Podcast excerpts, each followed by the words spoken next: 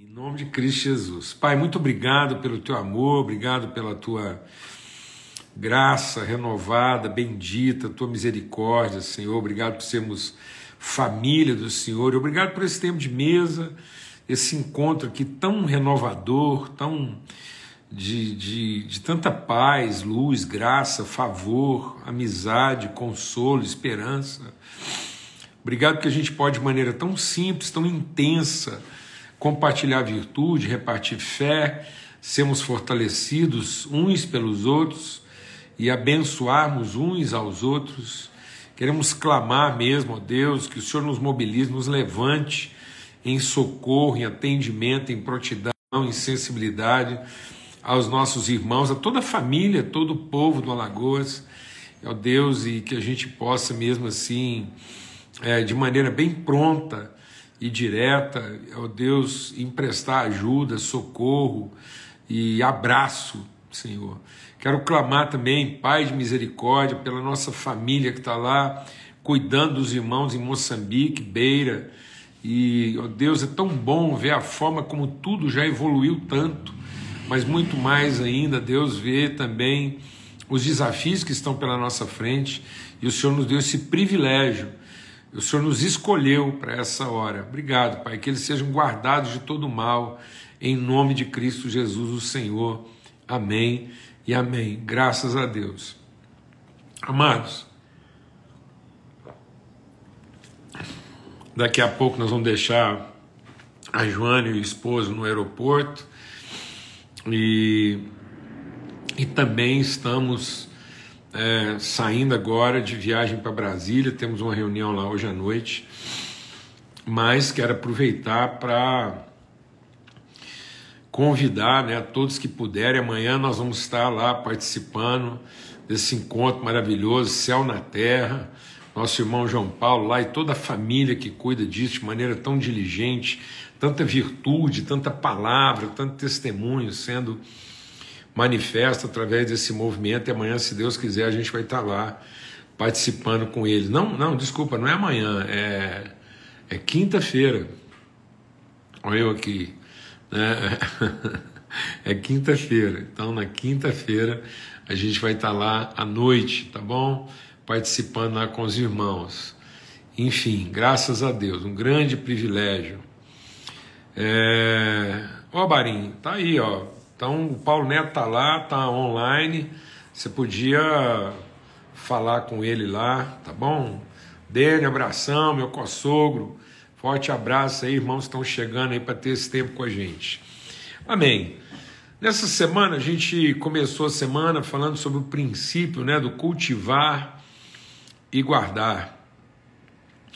Quantas vezes a gente está mais assim é, focada em produção, em metodologia, em resultados, sendo que Deus nos colocou como referência do processo. É muito mais que a gente seja guardião das características essenciais. É... Então, é muito mais que a gente garanta que os processos sejam genuínos, sejam verdadeiros, sejam autênticos, do que a gente ficar aí tão atarantado, né, tão ansioso de garantir resultados. Paulo fala sobre isso, né? Paulo semeou, Apolo regou, mas é Deus quem dá o crescimento. E às vezes a gente acha que são nossas estratégias, são nossos métodos. Não é, amado, é a nossa obediência aos processos de Deus. Então, às vezes, nós estamos tendo aumento e estamos achando que é crescimento. Então, Deus não prometeu aumento, Deus prometeu crescimento. Ou seja, há uma característica orgânica, há uma característica de transmissão e comunicação de natureza. Ajuntar, reunir, a gente pode ajuntar é, números de, de realidades totalmente diferentes, de naturezas totalmente diferentes. Então eu posso ter um ajuntamento de várias coisas. Na hora de eu fazer o, o relatório, eu vou dizer que eu tenho tantas peças. Né? Então não confunda milhares de peças com partes do corpo. Né? Então, a, a igreja não é um amontoado de peças. A igreja é o encontro das partes do corpo. Então a igreja não trabalha juntamento, não é de fora para dentro, é de dentro para fora. É crescimento, é desenvolvimento, é transformação. Por isso que Paulo fala: se eu não tiver uma consciência de identidade, se eu não tiver uma consciência de natureza, nossas reuniões, nossos ajuntamentos estão fazendo mais mal do que bem.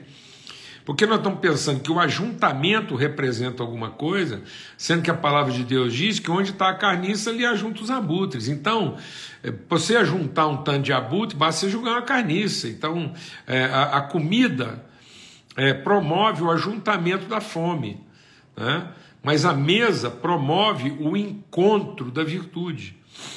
Então, o nosso processo é um desafio de crescimento, de multiplicação, e não de adição, de ajuntamento. Então nós precisamos entender a natureza do nosso crescimento. Paulo fala sobre isso, todo o corpo bem ajustado e ligado, segundo a justa operação de cada parte, produz o seu próprio crescimento né, para a edificação de si mesmo.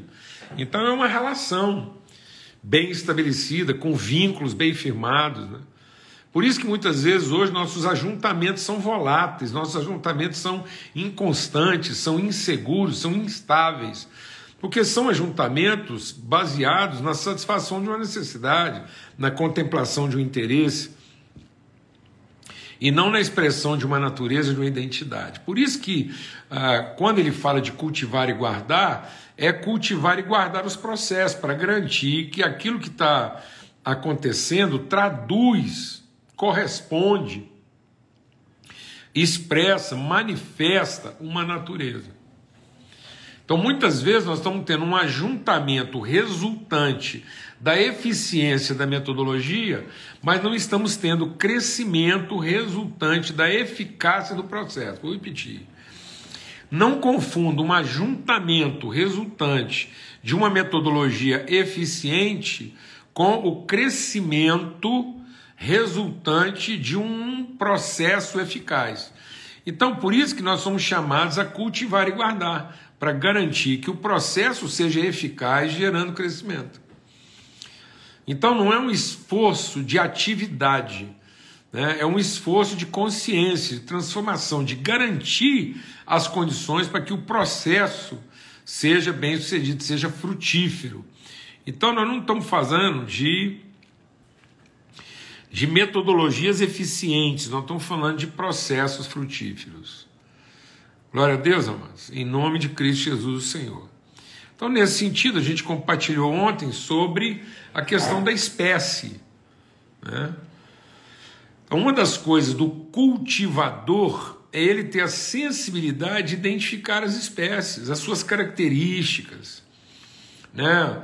o, o seu comportamento, o que, que ele agrega de valor, né? é, é, quais, quais são é, a, os seus, os, os seus componentes essenciais. E muitas vezes a gente está passando por cima disso tudo, né? Nós estamos criando uma padronização de competência. Ah, precisamos montar isso, precisamos montar aquilo. Então, junta quem sabe e treina quem não sabe. Então, muitas vezes nós estamos fazendo a partir das competências, sendo que, na verdade, as competências que Deus nos deu deveriam estar a serviço da revelação da identidade. Então Deus nos deu dons como Ele deu atribuições, atributos aos frutos. Então cada fruto contribui com um tipo de vitamina, com um nutriente. Então não, não é uma não é uma massificação. Cada um tem sua característica. Né? Cada um tem sua vocação agrega valor numa determinada área. Então, muitas vezes, a falta de alguém compromete um determinado nutriente, compromete uma determinada característica, compromete um determinado valor. E muitas vezes, em nome de ter uma metodologia que funcione, em nome de ter tudo lá acontecendo, a gente foi lá e padronizou, né? a gente estabeleceu uma, um padrão comportamental, exploramos é, a gente vai lá e explora as competências né, e, e pasteuriza tudo. Tá ok? Então hoje eu queria compartilhar que um outro, um outro desafio do cultivador né, é, é que ele, ele também tem que ter a sensibilidade do tempo. Assim como nós temos a, a, a identidade na, na forma das suas características, nós temos também a natureza na forma do seu tempo. Cada árvore dará fruto na estação própria. Então, tem uma estação própria para cada espécie de fruto. Então, assim como a palavra de Deus reforça né, o fato de que nós temos que estar atento à semente, segundo a espécie, lembra que a gente leu lá em Gênesis 1? É, então, quando fala lá de Gênesis 1, fala disso, né? Fala, da, ele, ele enfatiza, né? Os dois versículos são quase que repetitivos, que dizem lá, ó, é, a semente que está lá, cada árvore vai dar fruto segundo a semente que está nela, segundo a sua espécie, e o fruto vai trazer a semente, a semente segundo a espécie que está nele. Então, isso é repetitivo para a gente ter essa sensibilidade, o nome. Né? Então você, como homem e mulher de Deus, que Deus colocou num determinado lugar, não tem a pressa do resultado, quanto o compromisso de cooperar com cada um naquilo que é a sua característica própria. Então nós temos que oferecer um tipo de ambiente na igreja que seja propício às, às, às mais variadas características. Né? E aí, outra coisa que a gente quer falar hoje está lá no Salmo 1. Esse fruto, a árvore, além de dar fruto conforme a sua espécie, ela dará fruto na estação própria. Então a gente identificou como tema aí dessa série, né? Nosso pai é o agricultor. E ele nos olha e conhece o tempo de cada um. Às vezes outra coisa que está massacrando, está causando tanto trauma, está causando tanta tanta amargura, né, tanto desapontamento, é que nós estabelecemos um tempo padrão para todo mundo. Então todo mundo fica obrigado, dentro de uma certa metodologia, a aprender no mesmo tempo, a dar resultado no mesmo tempo, a, a responder no mesmo tempo.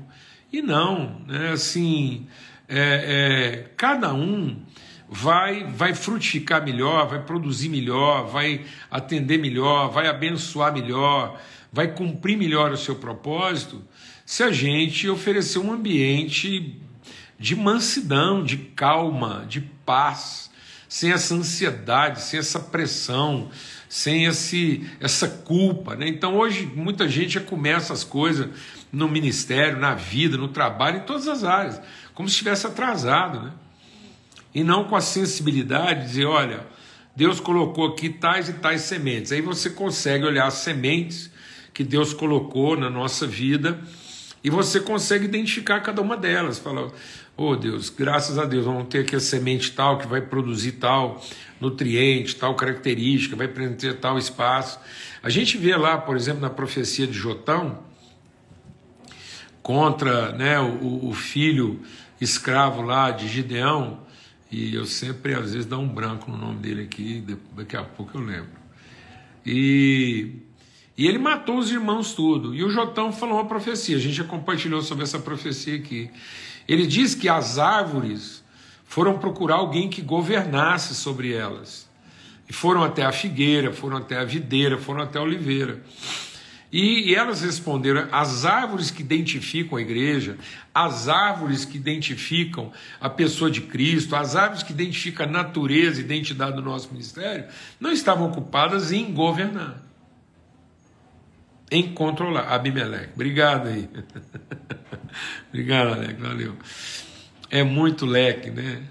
E, e aí, a, a a, a palavra de Deus diz que as árvores que identificam Cristo, as árvores que identificam a igreja, nossa vida, nossa vocação, não têm por vocação o governo, tem por vocação a, o, o, o, suprimento, a transmissão, a comunicação das virtudes que elas carregam. Então a figueira diz: Olha, eu não quero governar, porque Deus e as pessoas estão plenas porque eu estou entregando para elas o meu fruto. Fruto segundo o quê? Sua espécie. E a videira, pela mesma forma. E a oliveira, pela mesma forma. E todas têm características distintas, né?